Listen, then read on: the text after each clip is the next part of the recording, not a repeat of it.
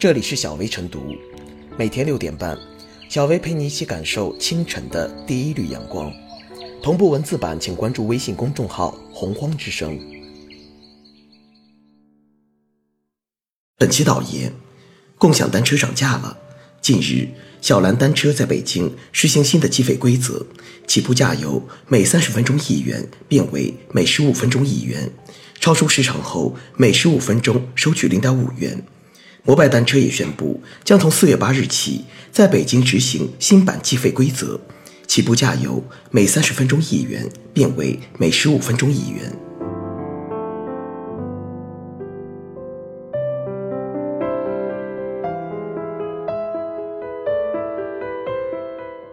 愿涨价给共享单车带来新生机。共享单车涨价，宣告了一种模式受挫。公司创业之初，大量烧钱。以低于成本的价格将公司产品或服务推向市场，以培养用户的消费习惯。跑马圈地成功后，再绞尽脑汁寻找盈利空间，这是许多互联网加企业成长的不二法门。共享单车也不例外。实践证明，这是一条充满不确定因素的崎岖小路，能够从丛林中冲出来的并不多。一番刀光剑影、硝烟弥漫、你死我活的肉搏战之后。共享单车行业的发展远不及预想那般美好，普遍问题包括投放量的迅速扩张导致成本激增，让企业压力山大；单车损坏率过高，大大抬高了维护成本；平台之间的价格战挤占了盈利空间；广告变现等盈利点表现不尽如人意；赔本赚吆喝的生意永远没有可持续性，是一个亘古不变的定律。目前。对共享单车企业来说，提高服务价格才是符合市场规律的理性选择。站在消费者角度，共享单车涨价也是可以接受的。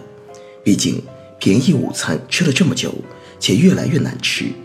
城市共享单车服务距离需求还有差距，车况越来越差，有时找了半天才发现一辆，结果还是坏车，甭提有多扫兴。要是涨价可以改变这种局面。重焕共享单车昔日荣光，也不失为一件好事。不过，提价也是一个险招。如果共享单车企业在维持现状的情形下提价，也就是说消费体验没改善，服务价格又提高了，消费者就会用脚投票，对共享单车企业断舍离。唯愿共享单车企业在体价与体质之间找到健康的、可持续的平衡点。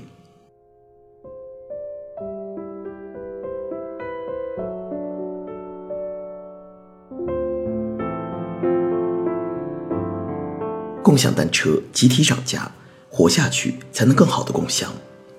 三家已宣布涨价或计划涨价的共享单车平台身后都站着巨头。小蓝单车的身后是滴滴，摩拜单车的后面是美团加腾讯，哈罗出行的背后则是阿里。但是，就算身后的巨头再强大，也经不起共享单车企业持续亏损的压力。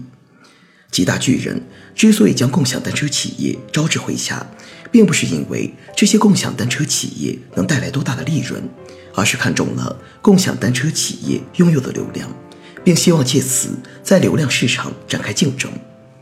随着共享单车企业流量逐步融入到身后巨头的流量中，共享单车的流量之血几乎已被榨干，身后的巨头们也就开始把注意力转移到共享单车企业的盈亏方面。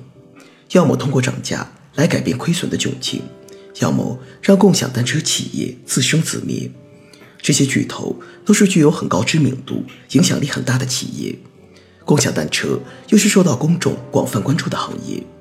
按照交通运输部提供的数据，二零一八年共享单车每天约有一千万人次使用。因此，不管是共享单车企业选择什么样的生存路径，都会受到公众的广泛关注。共享单车涨价既有合理性，也有对共享单车企业身后巨头实力的考量。共享单车要想可持续性的发展，就必须改变目前的持续亏损状态。如果一直依赖于烧钱的方式，依赖于资本的支持，总有一天会活不下去的。到时候依然没法继续提供共享服务。因此，活下去才是共享单车企业目前最急需解决的问题。也是其他共享企业正在或即将面临的问题。共享经济的特点之一就是方便快捷，就是为了让用户以最低的代价获得最大的体验。以共享单车为例，在交通越来越堵、环境压力越来越大的情况下，共享单车可以省去很多的停车烦恼，也可以有效减少环境污染，还可以帮助消费者节省不必要的开支。因此，共享单车受到的关注也更多，受欢迎的程度也更高。一旦共享单车集体推出，难免会对人们的出行产生一定程度的影响。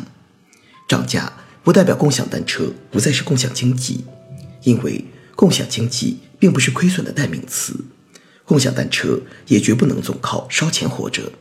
因此，从企业的角度来看，涨价是为了让共享单车能够长时间的活下去。能够持续为广大用户提供更好的服务，服务才是共享单车企业最根本的目标。失去服务，共享单车企业就没有生存的必要。面对持续亏损、巨额亏损，如果涨价能够化解这个亏损与服务之间的矛盾，或者是缓解亏损的局面，让企业以及身后的股东能减轻一些补贴的压力，或许能让共享企业更好、更长久的生存下去。才能为广大居民提供更持续的服务，毕竟多赢才是大家希望的最好结果。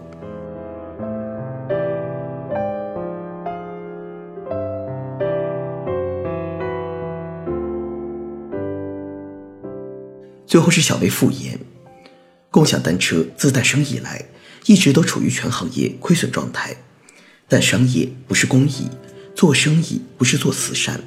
共享单车涨价是迟早的事，无论有多大程度的迫不得已，只要涨价幅度在合法合理范围内，都属于企业的自主经营行为。而且，当前共享单车不是一个垄断封闭的市场，消费者有充分用脚投票的权利。企业和消费者的双向选择或博弈，最终会让共享单车价格趋于合理。所以，对于共享单车涨价，就让市场的归市场。相信市场这只无形之手，会帮助企业和消费者找到一个彼此都认可的平衡点，打造更舒适安全的骑行服务。